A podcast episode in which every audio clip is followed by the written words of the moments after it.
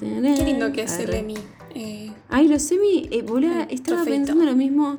Es qué lindo premio los semi. sí, mal. Tipo, tienen re Como re-. Los demás son meh. Es como re de re artear, porque es como, Sí. una- es como un ángel, ¿no?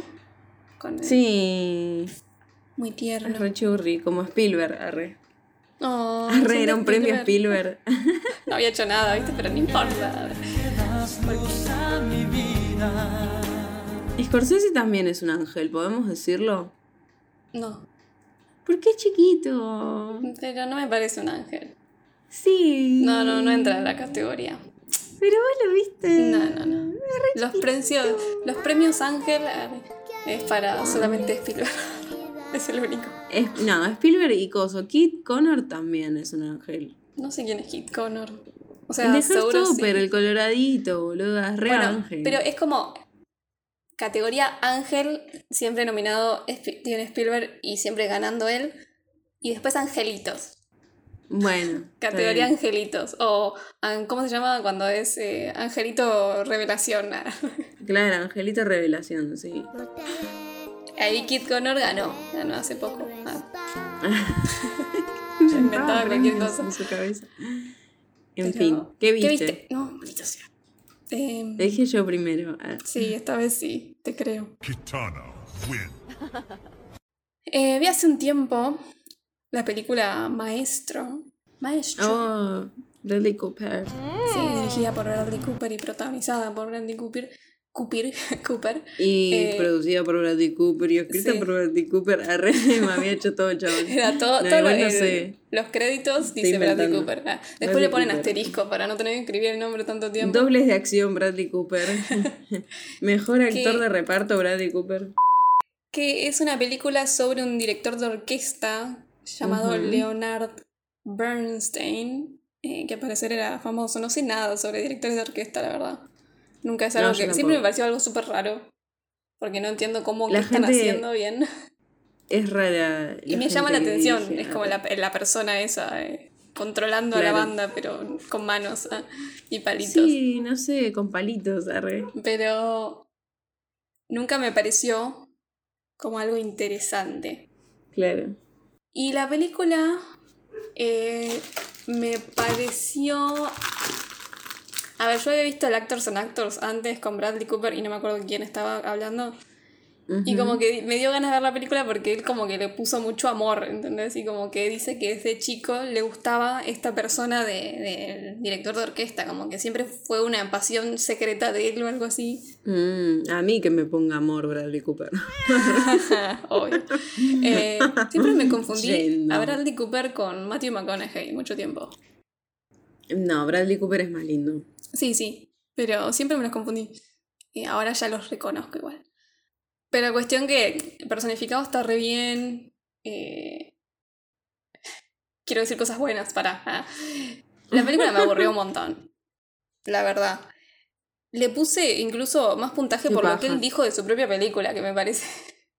Porque Ah, me pareció como que siento que le puso mucha, mucha pasión, mucha onda, mucho, mucha investigación. Dice que se hablaron con la familia de que queda del, de Leonardo Bernstein y como que intentaron hacerlo todo con mucho respeto, ¿viste? Y me parece genial eso. Y él caracterizado está re bien para mí. Y tiene cosas buenas estéticamente la película, todo. Pero es un La cara de Bradley Cooper. Sí, no, pero está re tuneado, así que no se nota que es él. Se nota la sonrisita, porque la sonrisita es re específica de él. Eh, y además, la película, la verdad, se la roba Carey Mulligan, que es la que sería la mujer, que fue la mujer de, de él, ella interpreta a la mujer, que era Felicia, no sé cuánto.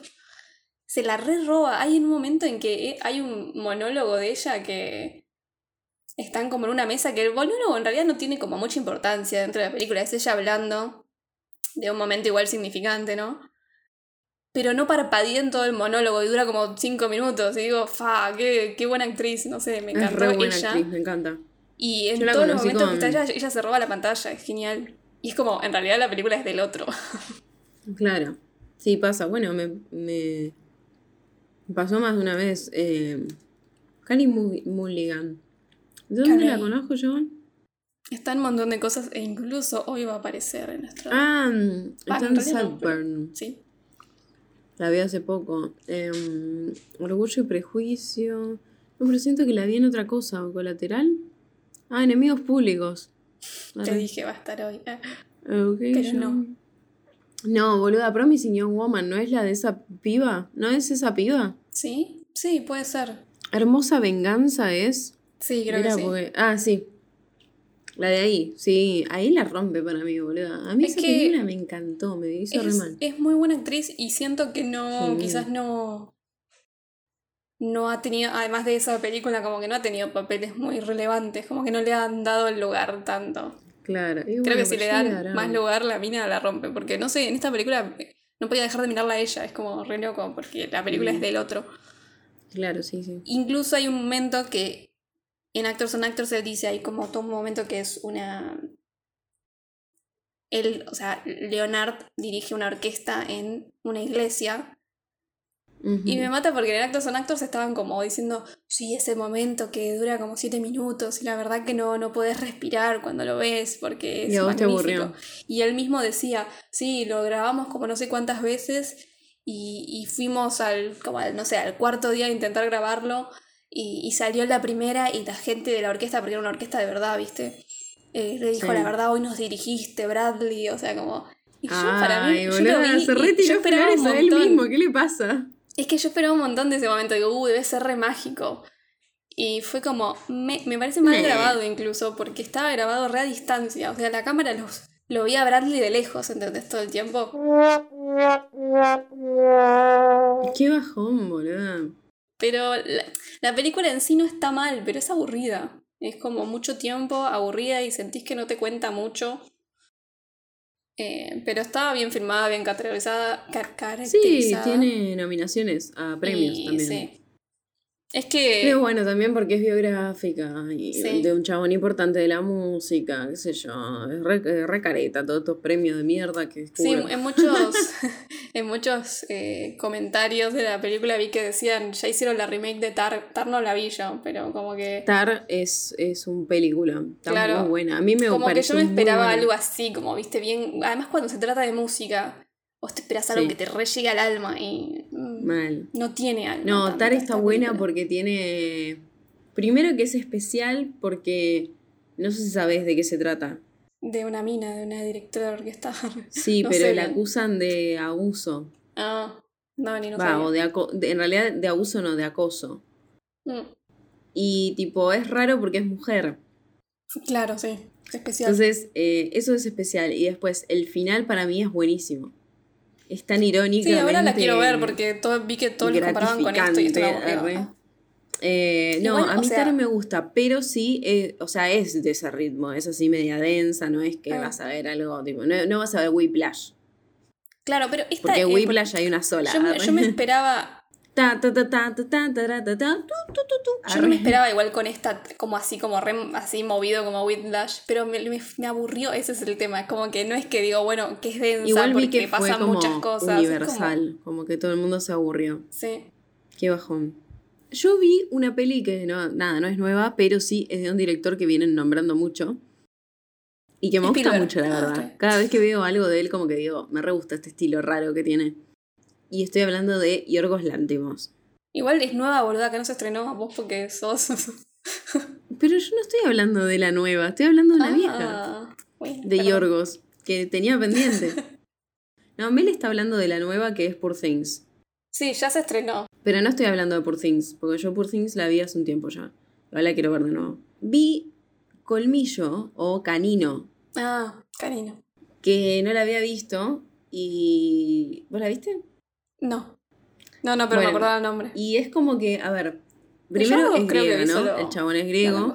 Ah, debe ser griego. Entonces, como que es la primera vez que veo una peli que es de habla no inglesa, digamos. Pero eh, nada, no es la primera que tiene, pero sí me acuerdo que era como muy popular entre sus películas Sí. cuando empezó a surgir su nombre. Y es tan yorgos Dijeron, que "Este duele. es arre". raro. Es como. Te das cuenta en. en- Sí, ¿Te das marca cuenta el- registrada. Sí, sí, sí, tiene ese humor que es humor yorgos. Que es como.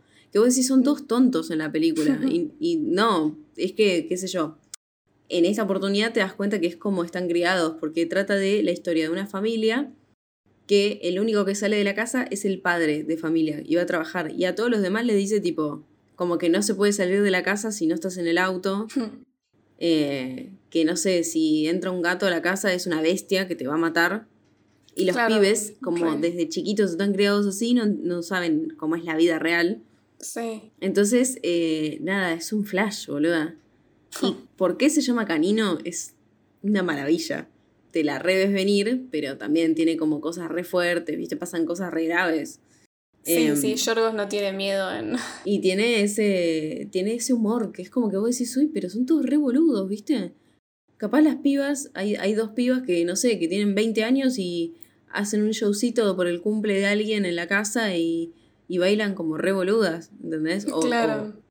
o si ven algo de afuera que no están acostumbradas a ver, onda, un peine de otro color, es como... wow, ¿entendés? un extraterrestre. Ah. Es nuestro amo. Pero está muy bien y está muy bien actuada porque querés pegarle a todos. si no pueden ser tan tarados, boludo.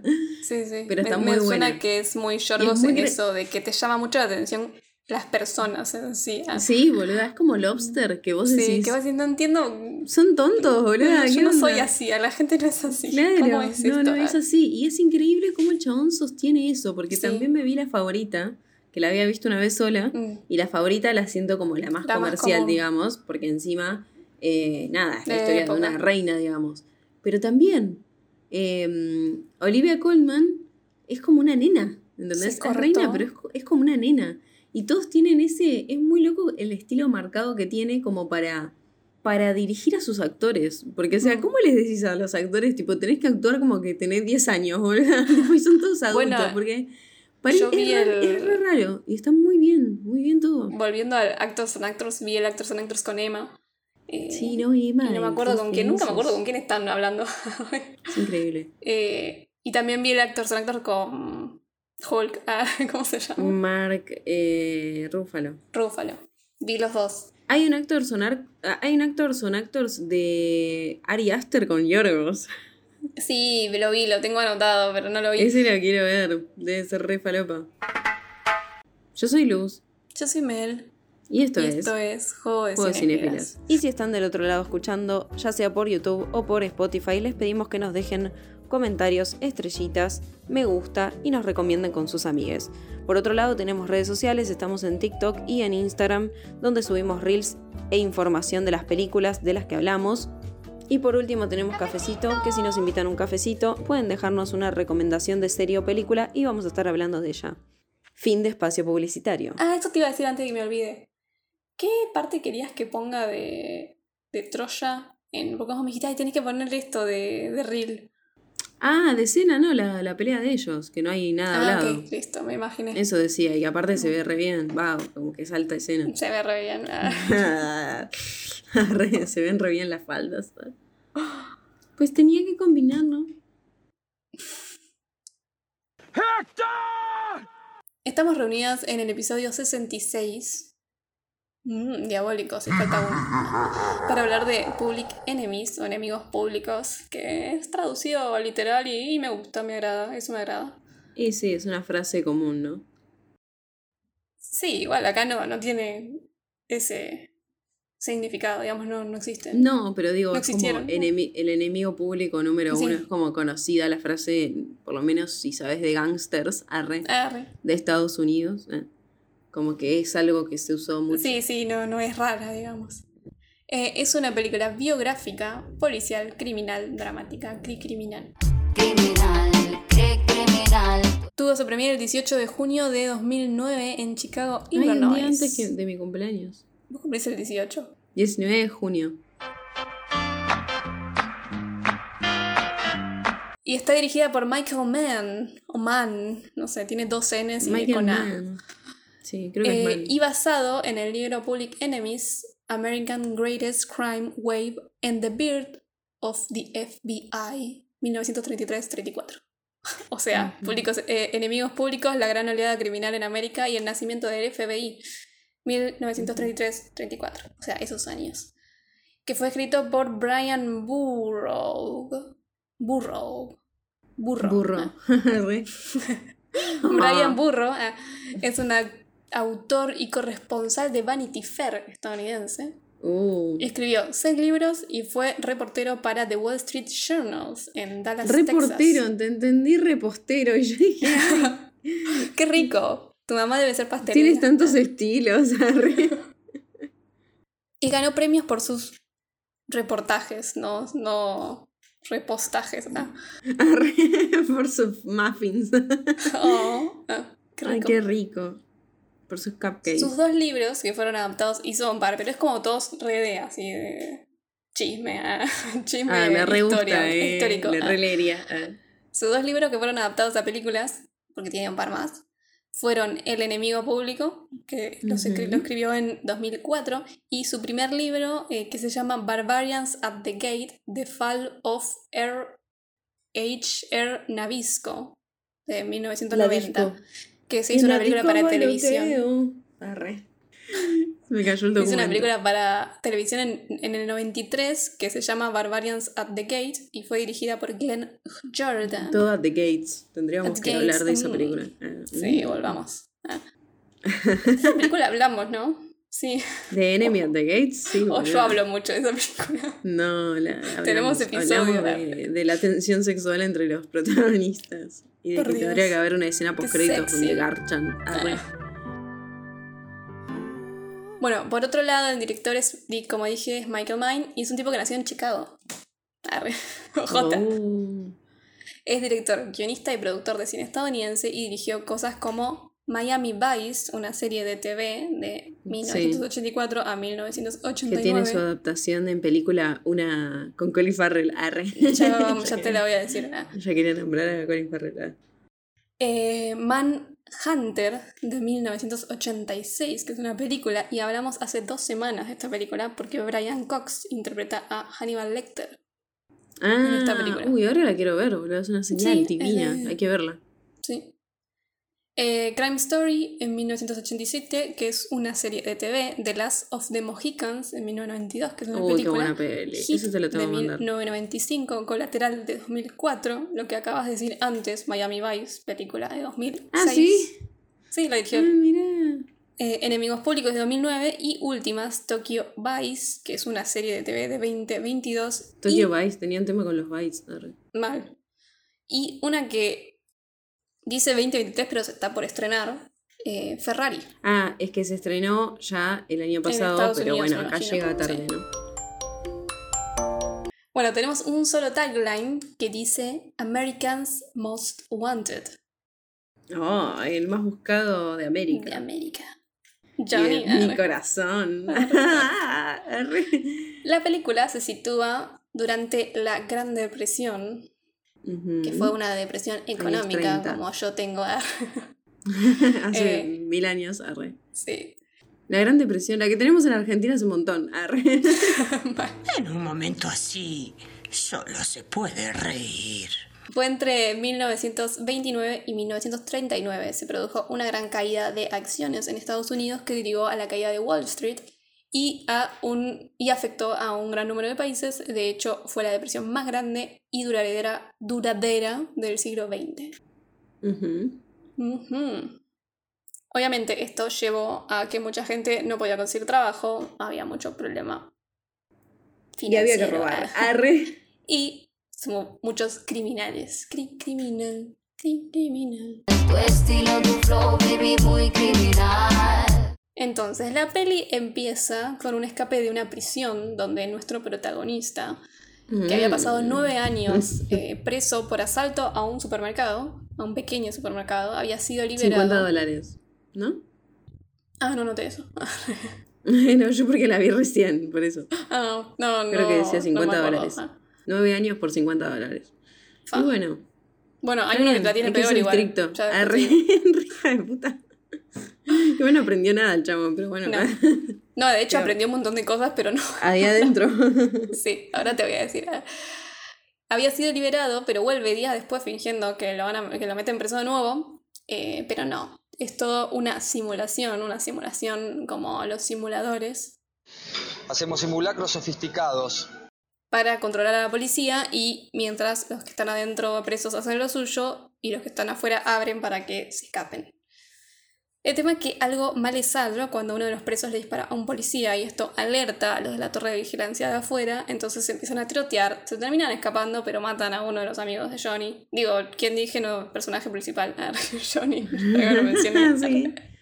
John. Eh, John. Como dije antes, Johnny tenía toda la confianza con el delincuente, con el Dillinger.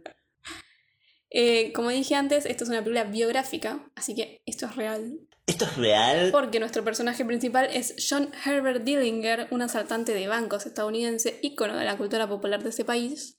Eh, se popularizó gracias a la prensa de la época por cómo eludía a la policía, por sus escapes de prisión y sus formas Escapista, de ser, o sea, sus formas de tratar a la gente también. En esta época también había otros ladrones famosos como Bonnie and Clyde, Sí. Kate Barker, Baker iba a decir, eran todos eh, que cocinaban, tengo hambre. ah. Alberdeo. Kate Ma Barker y algunos que voy a mencionar porque van a aparecer en la película. Dillinger nació en 1903 y en 1924, o sea, a sus 21 añitos, un delincuente amigo suyo lo convenció de robar una tienda, los agarró la policía y ahí lo metieron preso nueve años. O sea, fue su primer robo y ya lo metieron preso. Eh, algo hiciste mal, pibe. Después aprendió, arre. Al amigo que, que ya era delincuente, como que contrató un abogado y el otro lo dejó solo y él salió como que en dos años. Y Dillinger se comió nueve. Jódete. Pero en la cárcel, como dije, hizo amiguitos. Y ahí aprendió el oficio de robar ban- bancos, de hecho. Que es lo que iba a hacer después cuando saliera. También algo horrible, pero bueno, muy de la época. eh, en 1924 se casó con una chica de 16 años Qué horror. y se divorciaron mientras él estaba preso. Bueno, en 1933 salió en libertad condicional al haber cumplido 8 años y medio de su sentencia. O sea, déjame los 6 meses que quedan, arre. Malo, ya. Ahora ya quiero quedarme, arre. Ya me hice amigos, arre. John Dillinger en la película está interpretado por John, Johnny, John Christopher Depp II, o Ay, Johnny Dios. Depp. Eh, que la película a veces le dicen Johnny, es como, eh, le están hablando a él. Arre. Sí. Eh, paréntesis para decir qué buen momento de Johnny en Sí, este no. momento. No me mata en la película porque lo he Arre, visto en mejores situaciones. ¿ah? O sea, Pero- mí- dámelo siempre más con barbita, pero está muy, para mí está muy lindo acá. Está muy sexy. Sí, además a- hace esa sonrisa de Jack Sparrow a veces y decís como, bueno. ah. No, no, no, y aparte, o sea, ya vamos a hablar de que se hace el canchero Sí, con cosas espantosas, pero yendo. Sí, sí. como la mina. Arre, la verdad. me compró. como que digo, en la vida real si alguien hace eso, como que digo, bueno, no, la verdad no me iría con este chabón, Y- pero si es. Johnny Depp, bueno. En la vida ¿Qué real también. ah. Sí, bueno, Bueno, mm, Es un actor, productor de cine y músico estadounidense de actualmente 60 añitos. Ya hablemos, ya hablamos de él en varias ocasiones, eh, así que voy a nombrar pocas de sus películas. Ah, nombraba 20. Hace su debut en 1984 en A Nightmare on Elm, Elm Street, Elm Street, la de Freddy Krueger. En 1990 está en Edward Scissorhands, que tenemos episodio Eduardo Manos Tijeras. Manos En tijeras. 1999 está en The Nine Gate, que también tenemos episodio, en The Astronaut Wife y Sleepy Hollow, Uf. que amo esa película. Ah, amo. En 2003, 2006, 2007, 2011 y 2017 está en la saga de películas de Pirata del Caribe. En 2010 está en Alicia en el País de las Maravillas y The Tourist. En 2015 está en Mordecai. En 2016 está en Alicia tras el espejo y Yoga Horses. Hoser. Yoga Hoser. No sé qué Hosers. En 2017 y 2018 está Animales Fantásticos. 2019 está en Esperando a los Bárbaros, que es una película italiana, y en 2023 en Jean du Barry, que es una película francesa. La final con los franceses la volvió a ganar papá. Johnny dice que sentía una especie de conexión con Dillinger. Obvio. Ay, porque él es un bad boy. de claro, y decía que era porque era en Cana. carismático y como que era la estrella de rock del momento, y él se cree un rockstar, ¿viste? Eh, y tenían cosas similares en sus vidas. Por ejemplo, el abuelo de Johnny fue un contrabandista de alcohol ilegal, supongo que en la, era, en la época de la Qué prohibición. coincidencia. Mal. Y el padrastro de Johnny fue preso por robar. El, eh, sí, fue, fue preso por robar, coma, y fue a la misma cárcel que Dillinger, eh, donde Ah, ayudó a escapar mira. a sus hombres. Ah. Dillinger fue criado como un chico de campo en el sur de Indiana, alrededor de 70 millas eh, de donde Johnny nació y creció en Kentucky. Igual, o sea, son todas coincidencias muy estúpidas, pero bueno, él sentía, sentía una conexión. No es que tipo justo era tataranieto, pero bueno. Mal.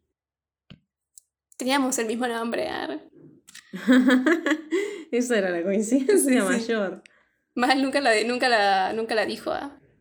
Aparte, escúchame, Johnny Depp y Johnny Dillinger. Con Mal. D, ojo, Johnny D. Son los son dos los Johnny dos D. D. Sí. Bueno, cuando se empezó a desarrollar el proyecto de esta película en 2004, había un actor ligado ya al papel del Dillinger. A la mirada, Dame una pista. mi sonrisa. Eh, Jude Law. No, ojalá igual. Eh, no, Jude Law iba a bebotear demasiado. Sí, No. demasiado lindo. Eh, tu sonrisa. Ay, no sé, boluda. ¿Leo? Sí, Nah. Nada que ver Leo, igual. nah. pero Leonardo, igual No él es buen actor para todo, pero Él es buen actor para todo, pero bueno. Pero Leo fue Hoover. Hizo una Eh. peli de J. Edgar. Ah, no sé quién es.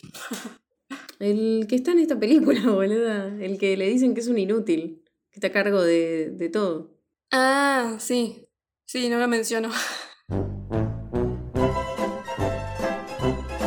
Bueno, por otro lado conocemos al enemigo del enemigo público, que es el agente del FBI Melvin Purvis, que está en plena persecución de otro maleante reconocido que se intenta escapar y Melvin le dispara y lo esto. mata. Boluda, no me acordaba que era él. Cuando vi la escena dije, ¿qué? Sí, muy raro. Porque hacía mucho no la veía y no, no, no sé. No me acordaba de esa parte. Sí, también es- son dos segundos, la verdad. No sí, es pero es como que dije, ¿qué? A Melvin Purvis, eh, bueno, Melvin Purvis, no a Melvin Purvis. Melvin Purvis fue un abogado y agente estadounidense conocido como Little Mel, pequeño Mel. Ay, Yo soy vos. Mel. Oh. Yo soy Eh, Luz. Ah, re. Y y esto, esto es. Volvían a empezar. Al que mata es a Pretty Boy Floyd eh, en la película, se lo vemos morir. Pero fue también un ladrón de bancos eh, que a veces se lo retrata como una figura trágica víctima de los tiempos de la depresión y fue realmente asesinado por el- los miembros del Bureau of Investigation, llamado así en ese momento, después se convierte en Mm. el FBI, dirigidos por Melvin Purvis. Pero en esta película la muerte está mal, o sea, temporalmente en la línea de tiempo de la historia está mal porque Ah, según la película Pretty Boy Floyd, muere antes que Dillinger, spoiler. Pero la vida real murió tres meses después que él. ah, bueno. Pretty boy, Ah, bueno, baby. Está bien, ¿qué le importa? Arre. Era. Decí quién es el actor. Maluma, arre. Sí. Pero primero, Melvin Purvis está interpretado por Mm. quien yo veo y pienso en Psycho Killer, pero yo sé que vos pensás en otra cosa. En Batman. Arre. Sí. Porque es Christian Charles Philip Bell, actor británico-estadounidense de actualmente 49 años y cumple el 30 de enero, así que estamos a días de, cum- de su cumpleaños. Va a tener 50. Que lo cumpla. ¿50 clavados?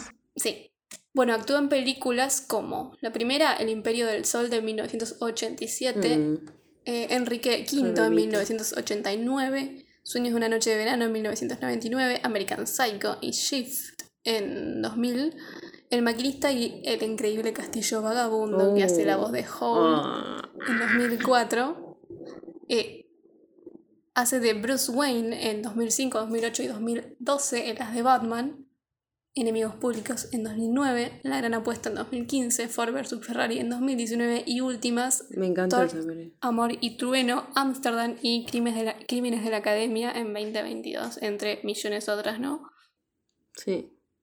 En su preparación para su papel de Melvin Purvis, Christian Bale conoció al hijo de Purvis y amigos Ah. cercanos, eh, todo para conocer como sus formas de ser, ¿no? Como sus manerismos, la manera que hablaba, todo eso. A su vez, Johnny Depp fue al museo de John Dillinger en Indiana, le permitieron leer Sí. algunas de sus cartas, incluso se puso los pantalones que Dillinger usaba la noche que lo mataron. Y dicen Ay, que le ¿por quedaban perfectamente. Está re loco, prefiero conocer a, ver, la familia en todo caso. Pretty Boy Floyd está interpretado por. Haceme la música. Eh, uy, para. I'm just a dancer looking for a partner. Someone who knows how to ride. Channing Tatum, que no mientan, todos los conocemos por Magic Mike. Y no voy a decir más nada de él porque aparece dos minutos. ah. Take me minutes. Ah, Es que se lo sabía. tema, boludo. y sí, boludo. Yo digo, no se, lo, no se va a acordar. Justo le voy a preguntar algo y no se lo va a acordar. You're horny, let's do it. Se la sabe toda. Tres minutos después. ah. Obvio, boludo. Bueno, entonces tenemos a Melvin Purvis y John Dillinger, que son como los enemigos.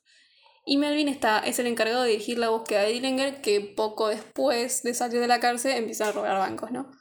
Eh, con sus amichis que se hizo en la prisión. eh, todo esto por la ciudad de Chicago, por eso mencioné Chicago como 20 veces, eh, que es una de las ciudades más grandes de los Estados Unidos. Entonces, tenemos una escena que va a robar un banco haciéndose los capos. Johnny es como muy el criminal que la tiene reclara con todos los códigos Mm. del mundo. Man. Y en una le dice a uno que está ahí en el banco que no quiere la plata de él, sino la del banco. El chaboncito pobrecito había dejado como los 20 pesos que tenía en la mesita, como diciendo, llévense todo. Y, y Johnny dice, no queremos tu dinero, venimos a robarlo del banco. Y se va, y le deja la plata. Ah, se la sacaba igual, ¿viste? Eh, al parecer, esta frase se le Aparte, atribuye a... Qué boludez, porque, o sea, le estás robando la plata que la gente pone en el banco. claro, o sea. ¿cuál es la sea, diferencia? Pero bueno, supuestamente sí como que... Es gente de, Si de pones- guita la que pone en el, blan- en el banco, Sí. supuestamente. Sí, la gente de guita es la que pone plata ahí. La gente que no tiene un peso que va a poner en el banco si lo necesita. Claro. Eh, esta frase igual, la que dice Johnny, se le atribuye a Charles Arthur Pretty Boy Floyd, el que mencioné antes, y no a Dillinger. Por algunos, algunos sí se le atribuyen a Dillinger. Y por otro lado, Bueno, en las películas... Mal. En las películas Bonnie and Clyde de 1967 y en la película Fuego contra Fuego de 1995 hay intercambios similares a este también. Después, siguiendo la de tipo bueno de códigos, sexy, Johnny Depp, digo, Dillinger, cuando se llevan eh, a rehenes a la mujer le da su saco porque tiene frío y nada, los trata re bien, como bueno, soy un caballero. Sí, eso me mata, boludo. Ponía en pedo, fue así seguro eran unas bestias, o sea. Me encanta porque te reendulzan No, a, igual a dicen, Johnny dicen que Dillinger que- como que tenía buenos tratos con la gente que robaba, Sí. como que era así. Sí, Mm, era buena onda. ay, sí, no Eh, sé, para mí es todo para que nosotros nos enamoremos de Johnny Depp. porque Johnny. Loquito, arre. Cuando estaba en el rodaje de Oshkosh, Wisconsin, eh, un nene de 11 años le dijo a Johnny que le encantaba su fedora y después de la filmación Johnny se la mandó por correo. Ay, a mí me encanta ¿Sabes tu que cara, ¿querés venir por- por, correo? Entras en una caja. A mí me encantas vos. Venís por correo, pero vos Igual- en esa época, Johnny, no ahora. no vengas ahora.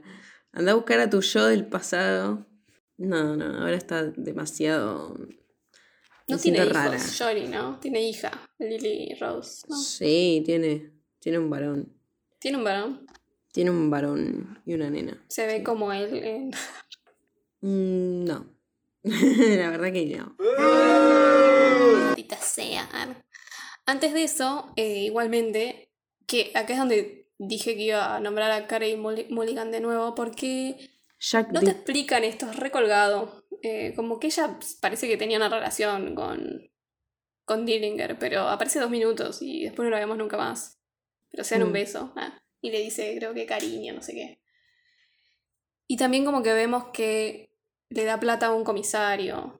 eh, como que da a entender que co- coimea gente. ¿Ha visto algún billetín por aquí? Bueno, después del robo del banco, en un bar se encuentra, se encara a una mina, a otra mina, que en realidad se supone Sí. que estaba con Cara y Mulligan, pero bueno, no sé. Igual es como que medio era un grupo de minas, ¿viste? Como- Pero el tema es que no te explican nada. Yo me, me enteré. Me enteré más que nada después porque busqué cosas. Pero me Claro. enteré mucho de la película después. Sí, Eh, no, no, te, no me parece que esté bien explicado muchas cosas. no. Después del robo del banco, entonces se encara otra mina en un bar y al estilo. el amor de mi vida. Esta va a ser el amor de mi vida, no a encararse a una mina porque quiere encarchar y eso Sí, levante. sí, sí, la ama, boludo. Y toda la relación de ellos me parece muy mal construida también. Es que es muy tirada de los pelos. La mujer que ven en el bar es Mary Evelyn Fra- Frachette, apodada Billy. Frachette. Eh, en la vida real fue una cantante camarera convicta y niñera estadounidense. O sea, re multifacética. Y fue conocida por su relación con Dillinger. En la película, Johnny le invita a un trago. Ella le dice, ok. Después se ponen a bailar, o sea, no toman Le el dice trago. que se llama Jack Sparrow. Le dice que se llama Jack primero, le dice me llamo Johnny. Es verdad. Eh, después se ponen a bailar. Después se van a un restaurante. Que se sientan y se levantan al toque. Porque ella dice como que no se siente, o sea, se siente que la miran todos porque es una chica humilde y son todos rechetos. Sí, y él le dice que roba bancos dice- al toque. y él- eh, no, él le dice tipo, soy Dillinger. Le dice, soy Johnny Dillinger. Pero eh, creo que ella le dice a qué te dedicas y él le dice, robo bancos, le robo a toda esta gente que está acá, dice, algo así. Sí, pero dice su dice, nombre. soy Y es como Dillinger. cuando te dice el nombre sabes quién es, porque todo el mundo está hablando de vos. Sí, sí. El chabón le encantaba ser famoso igual. Y sí. Te lo muestran en la película. Después, cuando están saliendo de, esta, de este restaurante, a Dillinger lo para un conocido y le dice a ella esperarme afuera y ella como que se va y se ofende y se toma un taxi. No Sí, sé, a mí me pareció, o sea, me pareció muy desordenada toda esta parte. Sí, Eh, re. ella actúa como re inocentona y cuando él le dice que roba bancos, es como que dice, ay, qué bueno, más o menos, ¿no? Sí, es como. Y después se le ofende de la nada. Sí, sí, sí. Porque no me parece tan mal que te diga esperame afuera. Pensé que en un momento incluso pensé, digo, bueno, en realidad aprovecha y se escapa. Y después se la va a buscar, pero no, fue por ofen- ofender, ofendida como si tuviera 15 años, ¿sabes? No sé, Sí. me pareció muy random Me todo. dejaste sola. Arre. Sí, porque le dijo esperame afuera, no sé. Man, ¿qué le pasaba? Que también me suena que toda la relación de ellos es como perspectiva más de tipo, Sí, re. que es más todo así, la mina histérica que se enoja y se, se- él la convence Sí, sí, enseguida obvio. eh, de bueno, que está es dirigida amor por Michael. Mann. Sí, es un, man, es un hombre.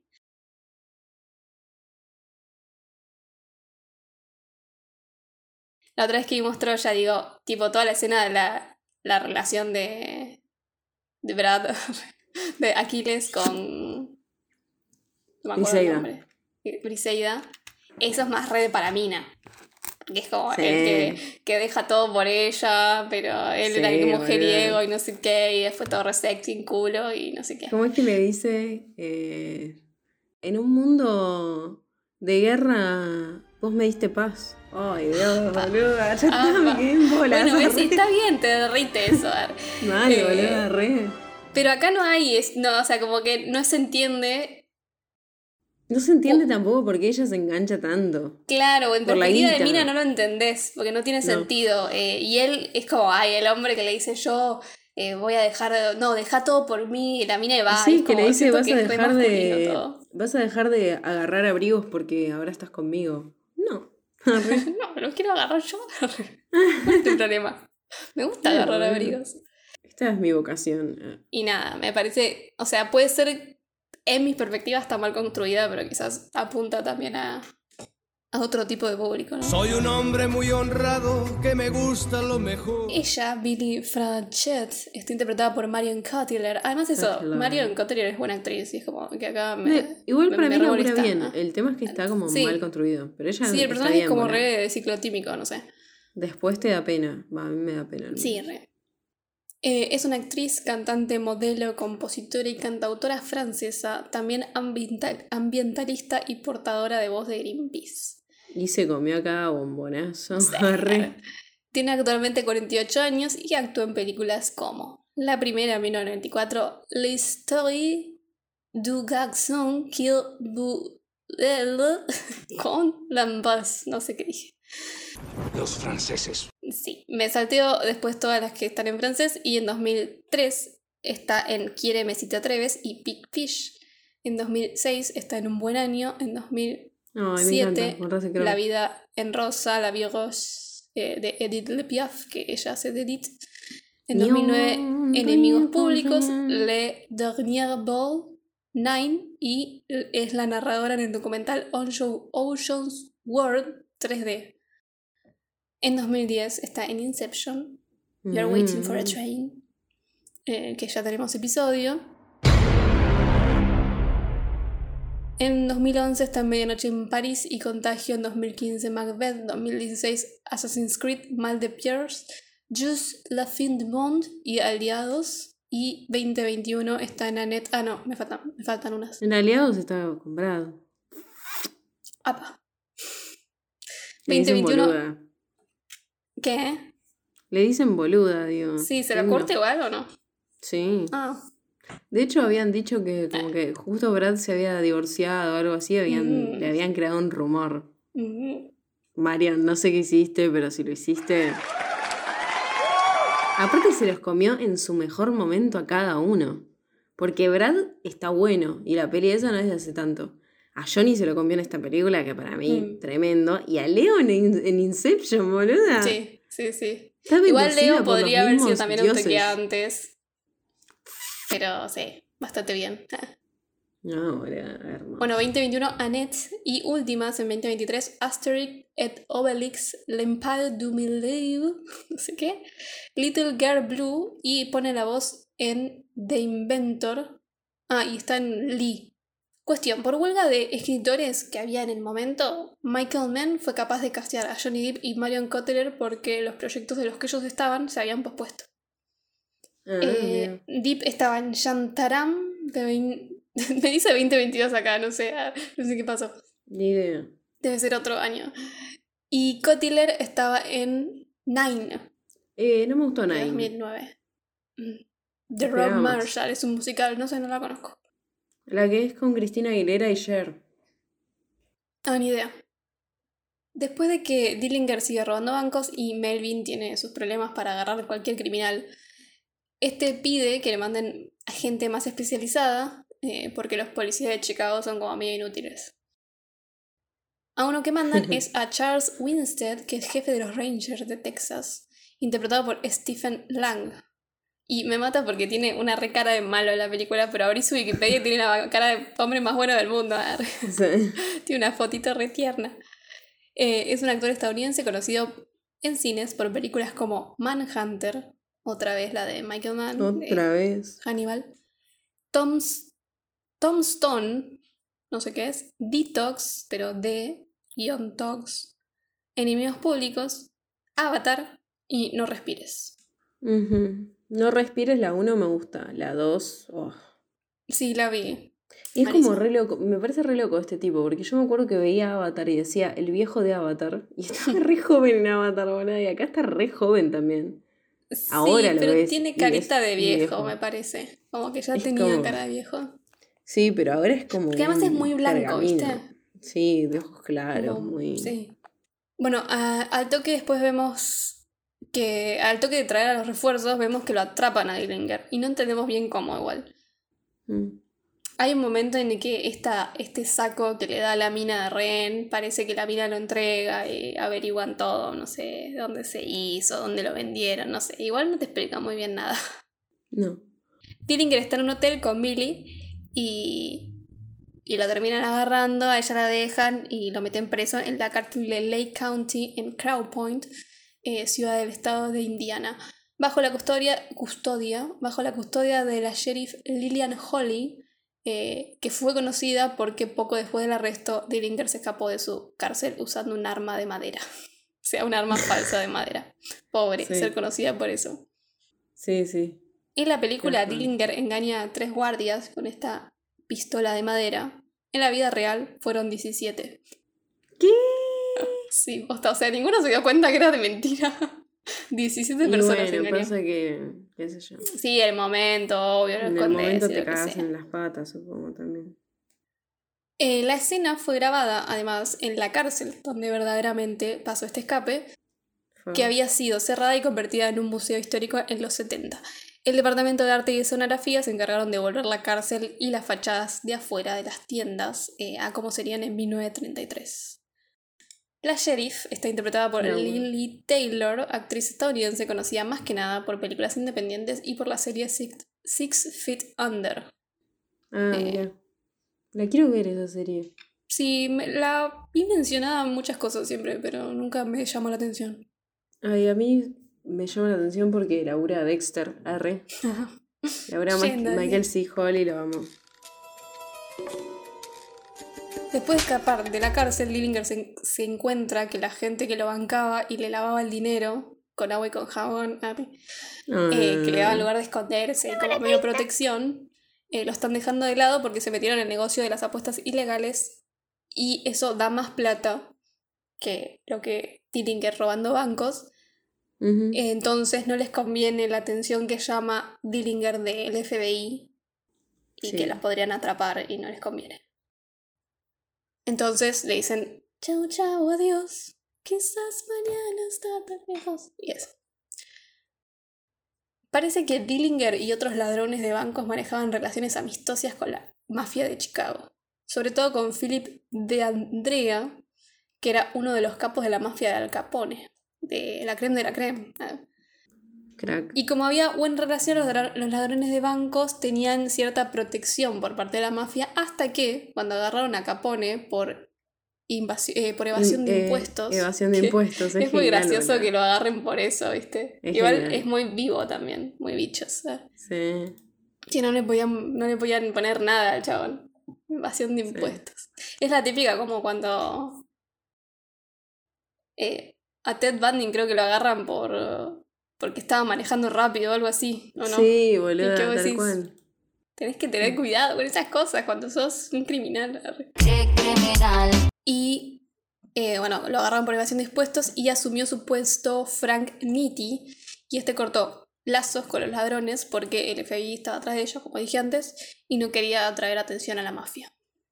Por eso Dillinger medio que queda solito y manotazo de Oh, se asocia con Babyface Nelson. Lester Joseph Gillis o Babyface Nelson fue un ladrón de bancos y asesino estadounidense. Se dice que mató a mucha gente y se cree que es el criminal que mató a más agentes del FBI. Agente, agente. Tranca.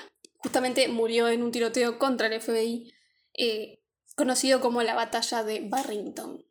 Eh, dato completamente innecesario, a la edad de 11 años, de 12 años, no 11, a la edad de 12 años Nelson fue detenido por disparar accidentalmente a un compañero en la mandíbula con una pistola que había encontrado. Y por esta razón eh, estuvo un año haciendo trabajos forzados, teniendo 11 años. A los 13 lo detuvieron de vuelta por conducción temeraria, 13 años, Ay, por favor. y estuvo 18 meses en una escuela penal. Eh, nada, empezar bien la vida, ¿no?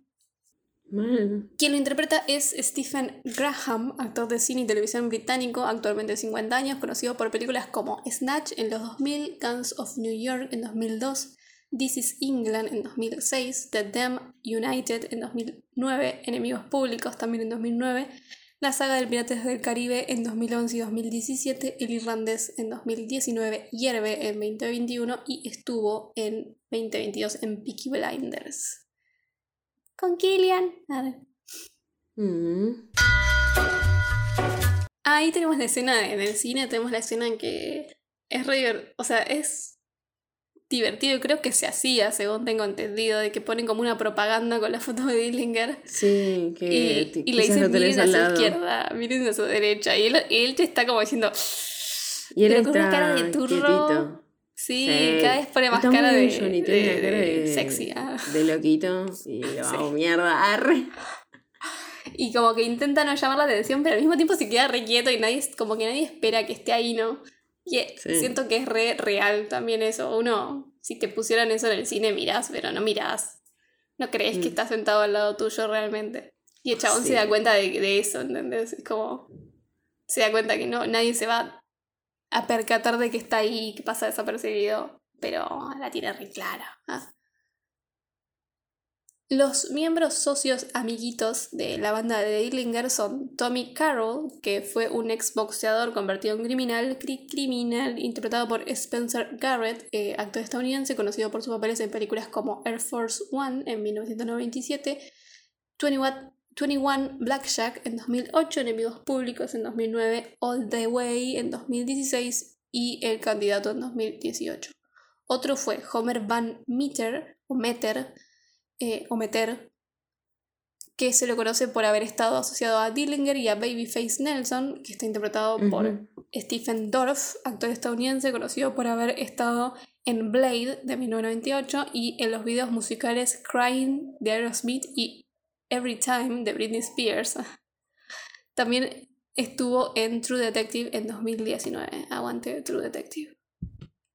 Y último, pero no menos importante, incluso es más importante la película porque es como el más amichi, eh, John Red Hamilton, criminal canadiense. Cuando Dillinger lo ayudó a escapar de la cárcel, estaba preso por una codera de 25 años por robar una estación de servicio. Tranqui. 25, o sea, el otro estuvo 9. 25. Como siento que son como que no tienen correlación las, las condenas. No, igual era re así antes. Claro, es como que siento que tendría que ser más estándar, ¿no? Eh, robaste, sería tantos años. ¿eh? Y este está interpretado por Jason Clark. tiene, depende de si estás armado con arma blanca, arma de fuego. Sí, obvio. Pero tipo, a Dillinger eh, lo metieron preso en Sí. nueve, nueve años y era su primer robo incluso. Por Y portación al amigo lo hicieron dos Claro. años, pero porque tenía abogado, ¿viste? Y era, y así era ladrón ya de antes. Bueno, eh, John Red Hamilton está interpretado por Jason Clark, actor australiano conocido por películas como Zero Dark Thirty de 2012, White House Down en 2013, Down of the Planet of the Apes, eh, Planeta de los Simios, ¿no? 2014, Terminator Genesis en 2015, Everest también en 2015, Madbound 2017, Chappaquiddick, no sé qué carajo es eso, Arre. también en 2017, First Man 2018, Pet Sematary en 2019 y en 2023 estuvo en Oppenheimer. En este robo al banco que se asoció con Babyface y su pandilla, sale todo mal eh, porque matan gente. O sea, esto Babyface Nelson parece que era conocido por ser un loquito de mierda y cagaba tiros a todos. Y justamente acá Sí. lo interpretan porque está como muy gatillo fácil, ¿no? Eh, mata a policías o algo así y hay un enfrentamiento, se tirotean y Dillinger pierde a Tommy y a él lo hieren. Eh, entonces se van a esconder a unas cabañas. Pero uno que agarraron después del, del tiroteo en el banco, eh, el FBI como que medio lo tortura, y eh, con Melvin y su pandilla, les, les dice eh, dónde está Dillinger y los demás. Otra vez se produce un tiroteo, esta vez en la cabanita esa. Dillinger logra escaparse, pero a Red le disparan y muere en el auto. Sí. En el tiroteo también mueren Homer y Babyface Nelson. La escena está del tiroteo, dije tiroteo como 800 veces, fue grabada en la cabaña donde pasó en la vida real. Johnny incluso estaba quedado en el cuarto donde Dillinger se quedó. Y además se aseguraron que la fecha de rodaje fuera el 22 de abril para grabarla en el aniversario. Me matan esas cosas, pero me da miedo también ¿Para porque... qué? Mal, es como. Según lo que entendí, re eh, turbio. Sí, seguro que... Porque además murió un montón de gente también ahí, ¿no? Se cagaron a tiros. Sí. Y según lo que entendí, como que en los bosques cerca de la cabanita podías encontrar todavía cartuchos de, de balas. Tranqui, 120. Bueno, ahora, si Dillinger estaba solo antes, ahora imagínense, se murió toda su pandilla. Y se pone a buscar a. Billy. No porque recién se acordó de ella, sino porque antes no podía, o sea, ahora tampoco puede, pero bueno. Porque la tienen vigilada, él sabe que la tienen vigilada, ella también sabe que la tienen vigilada y no se puede acercar. Pero bueno, hacen como una cosa donde se termina pudiendo encontrar con ella, pero en una se separan y a ella la agarra a la policía.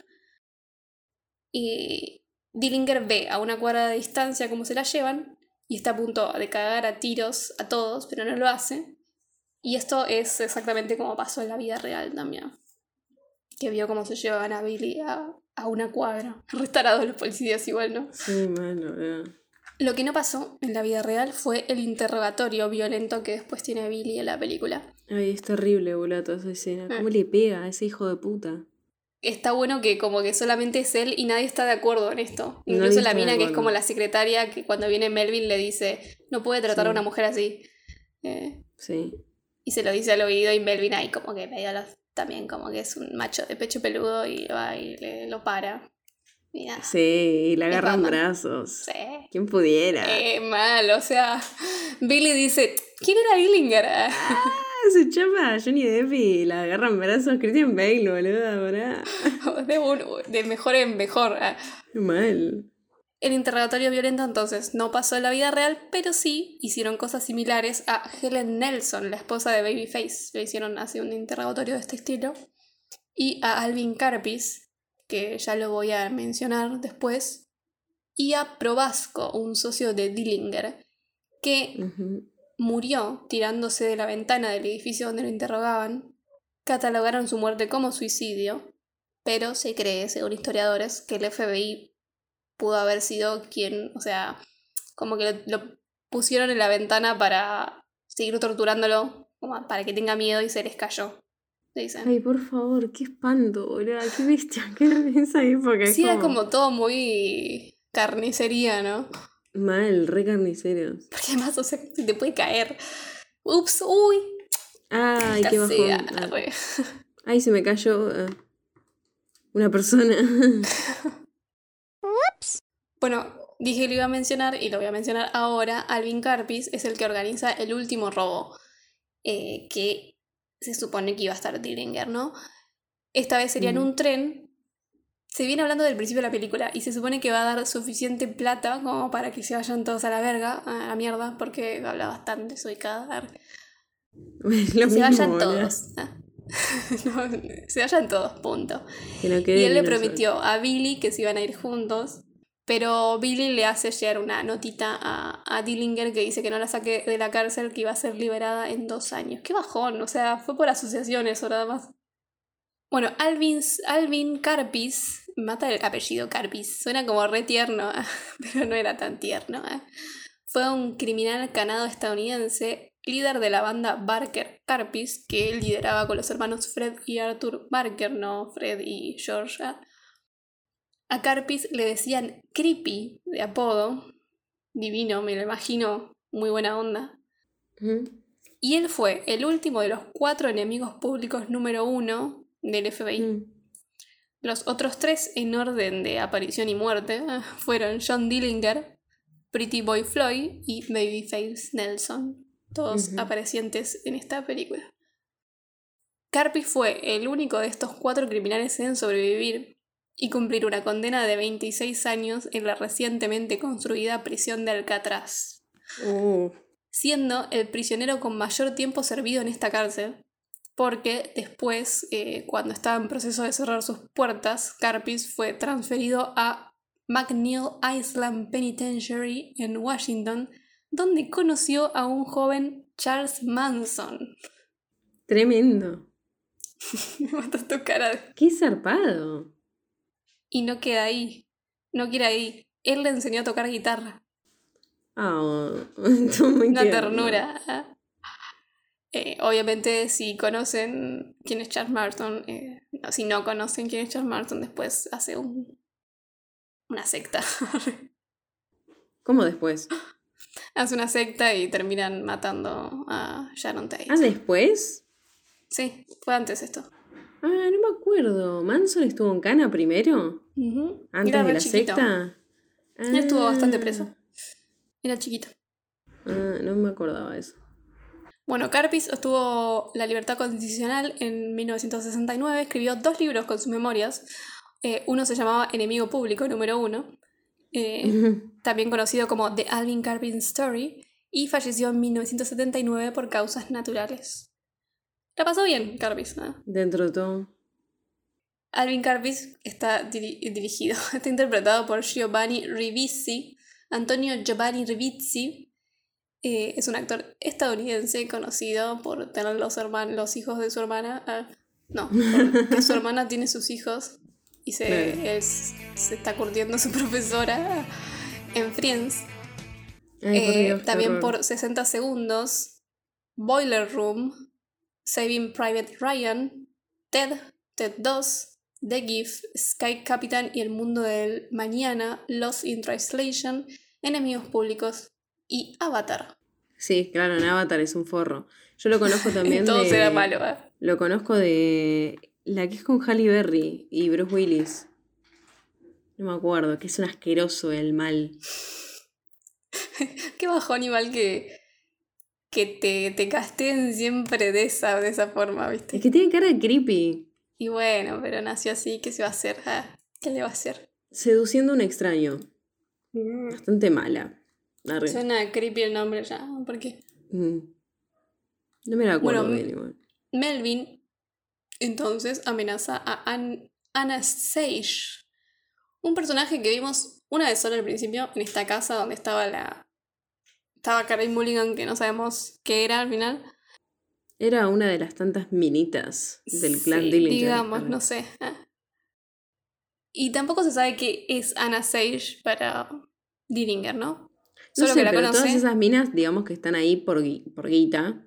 Sí, ahora igual te voy a decir quién es ella en la vida real, pero pero en la película no te dicen nada. Están ahí. Claro, pero es como, así como están, se nota por plata, digamos, es como, Sí. así te traiciono también, ¿no? Porque le garpan también. Sí, sí, obvio. Anna Sage es amenazada para entregar a Dillinger eh, si no va a ser deportada a Rumania. Anna Sage, conocida con el apodo Woman in Red, era una prostituta, dueña de un burdel en Ah, mira. Chicago. Que en la película en ningún momento te dicen. Y está interpretada No, por no, no parece. Emily de Rabin. No, no parece nada más. No, cero. Eh, Emily Rabin es una actriz australiana conocida principalmente por trabajar en las series Roswell, Lost y Once Upon a Time. Y las películas Brick de 2005, The Hills Have Eyes, que la odio, de 2006, Enemigos Públicos de 2009 y Remember Me de 2010 con Robert Pattinson, Ah, el mira. Batman actual. I'm vengeance. Anna Sage, eh, por entregar a Dillinger, le dieron 5 mil dólares de recompensa, pero 21 meses después fue deportada a Rumania. Ah, tremendo. Re mala onda. Esto, otra cosa que no nos explican bien. Dillinger se queda a la casa de Anna. Que no sé si es el burdel al final, pero no, no parece. Y hay otra chica ahí. Esta, esta otra chica que en la película no sabemos quién es. Al parecer la- era la última pareja conocida de Dillinger. Ah, O sea, que se había olvidado de Billy. Dijo, ya la metieron presa, ya fue. Eh, iba a estar para siempre con ella, pero bueno, no. oh no. Y, y como que acuerdan entre los tres ir al cine. Esta escena me gusta, la que viene ahora después, pero no Sí. tiene mucha razón de ser, ¿no? Está buena. Está bien Porque- como armada en cuestión de suspenso, pero qué sé yo. No, igual no la del cine, ¿eh? Esa también me gusta. Pero ahora hay una, justamente, hay una escena en el medio que no tiene mucho Ah, razón de ser, no tiene La mucho de sentido. que John entra a su escuadrón. Claro, está es buenísima. genial, pero sí, es re Pero- random. ¿Para En- qué? Está buena porque, Para bueno, seguís armando el personaje que la tiene, la tiene re Que clara. la y tiene que clarísima es- y no lo agarran y está ahí en sus narices y no lo Claro, ven. Sí, sí, y está buenísima, pero podría no haber estado también. Eh, Mm. como que creo que para una película que dura dos horas y veinte y un montón de cosas que no me explicaste ni me estás contando muy bien esa escena, no sé si es tan necesaria. Aparte, todo el mundo le conoce la cara ya. Sí, pero es como muy border. no, Igual está con no leí que bigotito. haya sido verdad esto, no creo que haya sido Nada, verdad. puede ser que sea tea- teatrerismo arre de la Pero película. Él mucho lo que decía es que, por ejemplo, robaba en Chicago porque justamente había mucha gente. Entonces iba a Claro. pasar desapercibido. Mm. Eh, como que el chavo la tenía re clara y la, no, la verdad como que a pesar de que su cara estaba en todos lados, eh, tardaron un montón en agarrarlo y tuvieron que tuvieron que apretar a, a una mina que lo conocía para hacerlo. La gente nunca lo, de- nunca lo deschavó, ¿entendés? Nunca nadie lo Sí, conoció sí, sí. en la calle, digamos. Al menos Era fachero el tipo, ¿eh? Sí, se parece a Johnny, más o menos. Nah. O sea, digamos, No, pero digo, es, Johnny un, no, es un, un casting Pero más o era menos. fachero para la época. Tenía alta pinta de. Ah, depende la foto. También es blanco y negro, ah, ¿viste? Siempre en blanco y negro la gente sale mejor. Sí. Ah, hay fotos del, del cuerpo. Divino. Tengo, tengo data muy linda del cuerpo. Mm. Que Dillinger, entonces tenemos esta escena que, ¿para qué? Pero bueno, igual me gusta porque está Johnny, ah, que tenía que ver. Eh, acompaña a esta chica que no nos dicen quién es, pero parece que era su última pareja, a hacer como unos mandados. Y van a la comisaría de Chicago. Mm. Como si nada, el chabón se toma el, el ascensor, sube arriba, ve toda la información de él, la foto de sus amigos que murieron, todo. Y le habla a los policías hasta diciéndole, che, ¿cómo está el partido? ¿Cómo va el partido? escuchando". Le dicen. Y nadie se da cuenta que el chabón está ahí y nada, es como que está muy bueno. Pero, es Pero- random. Sí. Sí. Es como Finalmente- otra vez el ego de chabón. Soy intelectual, muy inteligente. Sí, sí, sí, además él la, la actúa re bien, no sé. Sí. Como que ahí pone carita como de, me estoy fingiendo que no hago nada, pero me cago de risa de ustedes ¿eh? en sus caras. Sí. Finalmente van al cine y tenemos esta vez también una, una escena que me re gustó por la tensión que se genera y obviamente necesaria porque bueno, es el final de la película. Eh, tenemos a Malvin y su mandilla, Melvin, Malvin, lo mismo. eh, que están esperando afuera y se están como acomodando, esperando afuera del cine a que John Dillinger salga, ¿no? Y es como un remontaje de él viendo la película, escuchando los diálogos eh, y no sé qué, y como que ellos afuera y todo medio como un poco en cámara lenta, pero como con mucha tensión. Hay algo que no me gusta que me di cuenta ahora que volví a verla, porque la verdad que la vi muchas veces, pero no me gusta que tiene mucha cámara en mano. Eso te En iba a decir a lo random. último. Yo Como que la estética no me gusta para nada. A veces está mal, parece mal grabado. Sí, pero yo creo que la entiendo. enfoca mal. La entiendo como. Tiene mucha pinta, o al menos a mí me pareció, no sé si es a propósito o es que estaba mal hecha. Mm. como mucha pinta que fuera un documental. Sí, Viste, tiene estética muy de documental que le están siguiendo la vida a un criminal, a digamos. un chabón, sí, sí, sí. Pero mezclado con, zoom, bueno, boluda, película. El zoom todo tembleque. Sí, sí, a veces eh, como que gira la cámara. eh, Y después eh, el plano es normal, entonces me choca Sí, sí. mucho y pasa muchas veces. a mí me gustó, pero sí me pareció que no está claro como la, la idea, si es que es esa idea. Ese es el tema. Mm. Eh, el cine al que van es el Biograph Theatre, eh, que durante la producción de la película todavía seguía en funcionamiento, pero su interior había sido modificado. Por eso la escena eh, de adentro del cine se filmó en el Paramount Theatre, Theatre de Illinois, eh, que se parecía a cómo estaba el Biograph en, el, en 1934. Pero el exterior sí fue filmado, filmado en la puerta del Biograph, eh, tuneándolo para que parezca a 1934, época, como estaba en esa época. La película que fueron a ver en dentro de la película en- es una película fran- no, el, el título en francés es Le Ennemi Public Number One. Sí, O sea, es sí. eh, de sí. 1934. Pero igual la película que fueron a ver eh, realmente en la vida real es distinta, ahí te la digo. Entonces, tenemos a todos esperando afuera. Dillinger es como que ya lo sabe cuando sale. Sí. O al menos Johnny lo sabe porque estaba en el guion. Arre. Y además medio como que no le queda nada al chabón. Siento que era como, bueno, ya está, me voy a No, morir. Ya está, ahora. Eh, tuve... Que es re loco en realidad, porque su vida criminal es un año. Sí. Él salió en el 33 eh, de, de la cárcel y murió en el 34.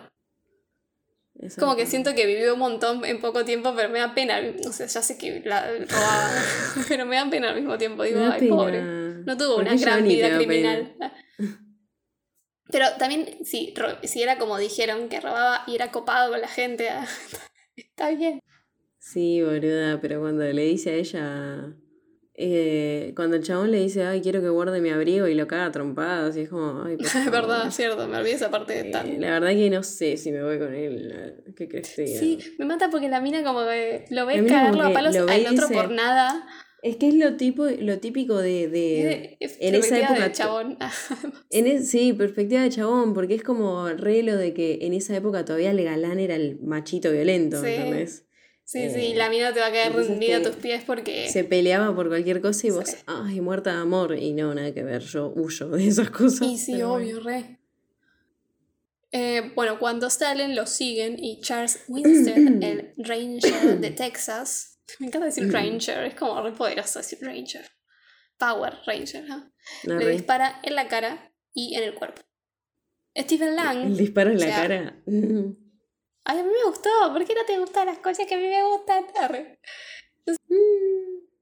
Eh, bueno, Stephen Lang, que hace de Winstead, dice que para esta toma del disparo tuvieron que repetir 220 veces. O sea, Ah. la grabaron 220 veces para que Y man- quedara bien. Mancharon la camisa 220 veces. Eso sí, no sé.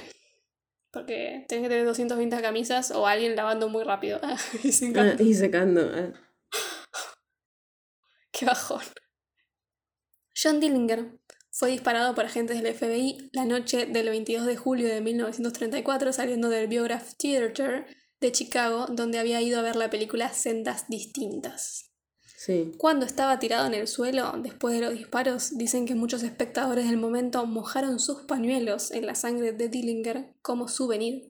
Ay, por favor, boludo. La gente antes era como re turbia, siento. La gente está re loca. ¿Qué les pasa?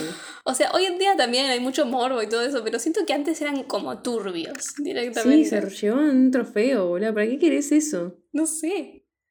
Además, como se muestra en la película, un poquito, eh, se dice que Dillinger tenía con él un reloj de bolsillo, un arma, lentes y un monedero con 3 mil dólares adentro. Después de su muerte, el monedero no se encontró. Historiadores especulan que el sargento Martin Sarkiewicz, que era parte del equipo de Melvin Purvis, eh, se robó la plata. Y sí, porque ahí eran todos unos sucios. Qué Bueno. sucios, qué sucios, qué sucios. No sé qué estás cantando. Ah, vos estás diciendo algo. Los Simpson, boluda. Ah, me sonó que era de los Simpsons, pero. Cuando Marge eh, está limpiando la casa porque van a venir chicas a limpiar. Limpia todo y queda una mancha Es chiquitita. muy y gracioso me- eso, igual es como re. re. Eh, Dillinger entonces cae al piso después de los disparos y murmura algo que el Ranger escucha porque le pone el oído. Quien después va a la cárcel a visitar a Billy para decirle que las últimas palabras de Dillinger fueron que le diga a ella Bye bye, Bye Blackbird. bye, Blackbird. Traducido a Adiós, adiós, pajarito trigueño.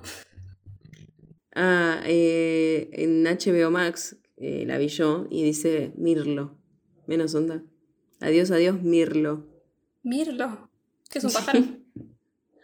Supongo. Mirlo. A ver, sí, es una vez. O se confundió de nombre. Re lindo igual. No era Billy a la que le estaba hablando. Billy Frachet trabajó dos años en la Granja Correccional Federal de Milán, en Michigan, por violar la ley federal de albergar, albergar imputados. En 1936 fue liberada y por cinco años siguientes viajó con la familia de Dillinger, haciendo un show que se llamaba Crime Doesn't Pay. Ay, por favor. Qué manera de explotar al tipo. Ya está muerto, déjalo en paz. ¿eh? Igual, bueno, te trajo tantas desgracias. arre. Sí. Ella, en realidad, en 1932, antes de conocer a Dillinger, eh, se había casado con Welton Spark y durante su relación con Dillinger estaba casada ella. El tema Ah, que mira. Welton Spark estaba preso. Igualmente, ella Ah, y tenía un prontuario Sí. la mina tremendo, o sea. igualmente ella y Dillinger eh, estuvieron seis meses juntos nada más. Claro, acá le pusieron como que era el amor de la vida porque Sí, sí. sí, nada que ver en realidad. Eh, después de salir de, de la cárcel, tuvo dos matrimonios y falleció el 13 de enero de 1969. Ayer, Mm. ah, de donde estamos grabando, bueno. de cáncer de boca. Tenía 61 Ay, años. Y, hoy en día está enterrada en el cementerio de Woodlow junto a su tercer marido Arthur Tick bajo el nombre de Evelyn Tick. Eh, a pesar de la muerte de Dillinger, el robo al tren fue hecho con éxito por Alvin Carpis en noviembre de 1935. Ya vos. Y, por otro lado, el 29 de febrero de 1960, a sus 56 años, Melvin Purvis se disparó en la cabeza. Eh, ya se había retirado hace un tiempo. Lo declararon suicidio pero un forense comentó que no encontró pruebas suficientes para clasificarlo como tal. Entonces después se determinó que podría haber sido un accidente y hay una anécdota incomprobable eh, que el arma era la misma con la que se mató a Dillinger. Ah, ¿Esto eh, cuánto tiempo después fue? 1960, 30 y menos de 30 años. Dicen que accidental porque quizás estaba limpiando el arma y le salió un Y- disparo y o algo puf, así. Qué paja, ahora que ese boludo, R. Además de enemigos públicos, la vida de Dillinger fue llevada al cine en Dillinger, película de 1945, y Sí. Dillinger, película de 1973. Me mata la menos le imaginación. pusieron otro nombre. Ah. Em, en cuestión de premios, la película ganó un premio y tuvo 14 nominaciones, pero la verdad nada importante y no los anoté y no los pienso buscar porque no me importa. Voy a decir qué pienso yo de la película. Creo que le di con un caño en muchas cosas. Eh, y hay muchas cosas, o sea, es como que le doy con un caño porque me da lástima igual de que Claro. no me, no me la hayan construido bien, porque me parece que la historia es re interesante. Sí, man. Y toda la historia de justamente los cuatro eh, enemigos públicos número uno y toda esta construcción del FBI, que en ese momento todavía no era FBI, era el Bureau of Investigation. Y gracias a esto se fue eh, formando. Como que siento que me podrían haber explicado muchas cosas y dura mucho como para dejarme tantas cosas cabos sueltos también. O, o Ah, las sí, relaciones que tenía él. Dos horas veinte. Sí. Pero no me parece una mala película. No, a mí, me, a mí me re gusta, pero sí cuando, ahora que volví a verla, como que le veo cosas que... Sí. Pero bueno, entonces, más allá de eso, tipo, los que actúan son buenos actores. Cotiller me da como medio, el personaje es medio choto. Eh, y es como medio Sí, raro medio las loquita. actitudes. Sí, es como que no, no sigue su propia lógica también. No sé. Y, pero después todo lo demás, bueno, Johnny es Johnny. Siempre será Johnny. Johnny creo. labura muy bien igual acá. Le sale muy bien la cara de hijo de puta. Sí, sí. Es muy bueno, incluso eh, hay, hay muchos momentos en que están pasando cosas y la cámara se detiene en su cara y se queda un rato en su cara y el chabón como no está haciendo nada, pero te expresa un montón con la mirada. Arre. Eh, entonces, el puntaje de 0 a 5 estrellas que le voy a poner es un 3. 3 estrellas. Bueno, está bien, aprobada. Sí, sí, sí, me pareció copada y además también eh, por eso, porque la historia me pareció interesante. ¿Pero la habías O sea, me- visto? No, Ah, no. no, no, nunca la vi. Fue una sugerencia de oyentes. Sí. Sí, sí. Así que cumplimos con ustedes, arre. Sí, cumplimos y además me hacen ver cosas que nunca vería. Igual Luz también me hace ver cosas que Yo nunca la fui a ver al cine esta película. Porque ves, le gustan esas cosas. ¿sabes? Nah, me encanta. Yo la fui a ver al cine con una amiga y mi papá. Creo que mi amiga es la que sugirió que hablemos de esta película. Ah, probablemente, sí.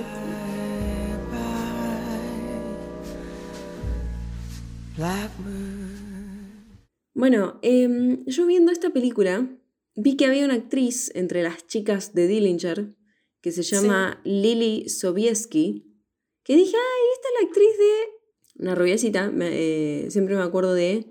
Ay, ¿cómo que se llama? Impacto Profundo, la peli de catástrofe que me re gusta con Elijah Wood, que en algún momento dije que te la iba a mandar y bueno, no sé, nunca te la mandé. Pero me acordé que esta piba tiene una película que a mí me re, me re gustaba cuando era chica, que era como que siempre me parecía re turbia y re bien hecha y no sé qué. Y me la acordé hoy y la verdad no me acordaba que íbamos a darnos películas y no estaba en la lista de las cosas que quiero darte o algo, pero dije, ay, a ver esta película. Porque está esta piba, nada más, arre. Y me acordé de su existencia. Es una película de el 2001 dirigida por Daniel Sackheim y está protagonizada por Diane Lane, que no me acordaba, Stellan Skarsgård, que no me acordaba, y la chica esta que te dije antes, Lily Sobieski, y se llama La Casa de Cristal o The Glass House. Ah, me resuena. Boluda, yo como que me había olvidado que existía esta película y hoy me acordé que existía y dije, uh, esto debe ser, o, o- o quedó re vintage y no tiene sentido, o sigue estando bien. Y está en Netflix, si la quieren ver. Casi segura que la vi, pero me tengo que fijar. Es que Porque una también me- la pasaban siempre y a mí me re gustaba. Siento que me la confundo con otra también. ah, No sé con cuál, pero. No me, no me acuerdo tanto, tanto la historia. Bueno, yo medio que estoy en como... me me olvidé, esta vez sí me olvidé completamente que nos teníamos que dar películas y además es como que ah, generalmente siempre me olvido, pero como que tengo alguna en el radar para Y hoy darte, no. ¿no? Hoy no, entonces me estaba fijando las películas que tenía acá, así que te voy a dar a elegir entre tres. Ok. Eh, eh, tenemos una película del 2015 que es terror ciencia ficción. Otra película del 2017 que es romance y suspenso. Y otra película del 2019 que es misterio y suspenso. Eran todas como en medio. Ah, todas re. Igual esta, en realidad esta es más de... La última es más de ciencia ficción también. Bueno, voy a ir en contra de mis instintos para salir de mi zona de confort y te voy a decir romance. A ver. Bueno, esta eh, igual justo era la que menos pensaba que ibas a elegir. Mm, y sí. Pero está bueno porque vamos a hablar de algo copado. Eh, es una película Ok. de 2017 dirigida por Aifa Al-Mansur, Ok. protagonizada por Elle Fanning, Ben Hardy y demás. Y se llama A Storm in the Stars, película de Mary Shelley. Ay, mira, ¿sabes que no tengo ni idea? No sabía que O sea, existía. es no Mary Shelley la película, pero creo que se llama Story in the Star. Eh, no, no, no, como que siento que no la vi mucho del fanning en nada. Arre. Ah, yo la vi en O sea, no varias sé. cosas y me cae bien. Bueno, la semana que viene vamos a hablar entonces de La Casa de Cristal, de Glass House. Y la siguiente. Y la siguiente de... de Mary Shelley o como se llame. Arre, ok. Nos escuchan la semana que viene si Thor quiere. Que siempre tengan un arma de madera a mano. Arre. bye bye, Blackbird. Siempre que vean un mirlo, acuérdense de Johnny. No van a saber cuál es, pero bueno. Eh, Claro. De una, ¿cómo era? ¿Trigueña qué? ¿Pajarito trigueño? Eh, pajarito trigueño. De, que vean un pajarito trigueño. Eso es re genérico, aparte. Sí, Acuérdense de era un gorrión, ¿viste? Adiós. Esto fue Juego de Cinéfilas. Cinéfilas. Encontranos en YouTube, Facebook Instagram, y TikTok. como arroba Juego de Cinéfilas. Yo soy Mel, me pueden encontrar en Instagram en arroba m.rem, rem con doble E. Y yo soy Luz y me pueden encontrar como arroba Sirena de Comarca. Nos, encontramos, la próxima, semana.